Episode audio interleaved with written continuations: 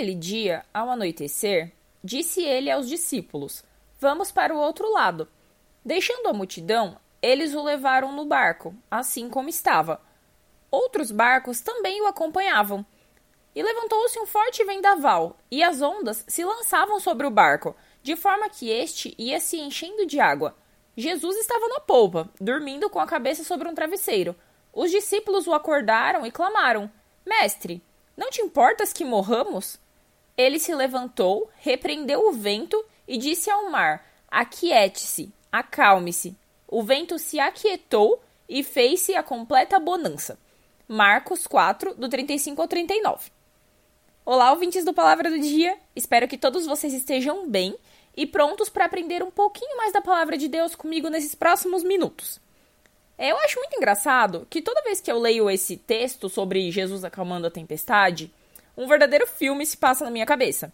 Eu consigo imaginar claramente um barco cheio de água afundando, bem estilo filme do Titanic os discípulos apavorados correndo de um lado para o outro, sem nem saber o que fazer para salvar suas vidas, e Jesus, que estava 100% no controle daquela situação, dormindo, bem de boa.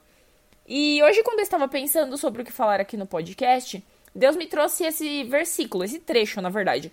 E eu fiquei pensando sobre quantas vezes e quantas situações nas nossas vidas nós ficamos literalmente desesperados, tomando um monte de decisões precipitadas e esquecemos que a pessoa que tem todo o controle, que é Jesus, está tranquilo dentro do nosso barco. Eu não sei se vocês já passaram por algo parecido. Eu, particularmente, já vivenciei isso algumas vezes. Mas quando algo ruim, ou somente algo inesperado, que nós nem sabemos se vai ser bom ou ruim, acontece, a grande maioria das pessoas tem as seguintes reações. Em primeiro lugar, começar a procurar uma solução do seu próprio jeito, e claro, no meio de muito desespero. A Bíblia, a Bíblia não fala, mas eu tenho quase certeza que antes de acordar Jesus, os discípulos ficaram se esforçando em vão para tirar a água do barco com seus baldinhos, ou seja lá o que for que se usava naquela época para armazenar água. A segunda reação que normalmente as pessoas têm é de, a de reclamar e expor as suas frustrações. Obviamente, depois de falhar nessa primeira reação que eu acabei de falar, é, pois a gente não tem essa visão do futuro, nós não sabemos nem o que é melhor para nós mesmos e também nós não podemos fazer nada pela nossa própria força. A segunda reação natural é partir para a reclamação e frustração. É nessa hora que você, e é aqui entre parênteses, eu também me incluo nisso, começa a conversar com o seu amigo. E não estou falando que não seja bom falar com um amigo, isso é ótimo. Mas Jesus está no seu barco. O que alguém pode dizer que vai ser melhor do que a palavra de Jesus? Nada, né?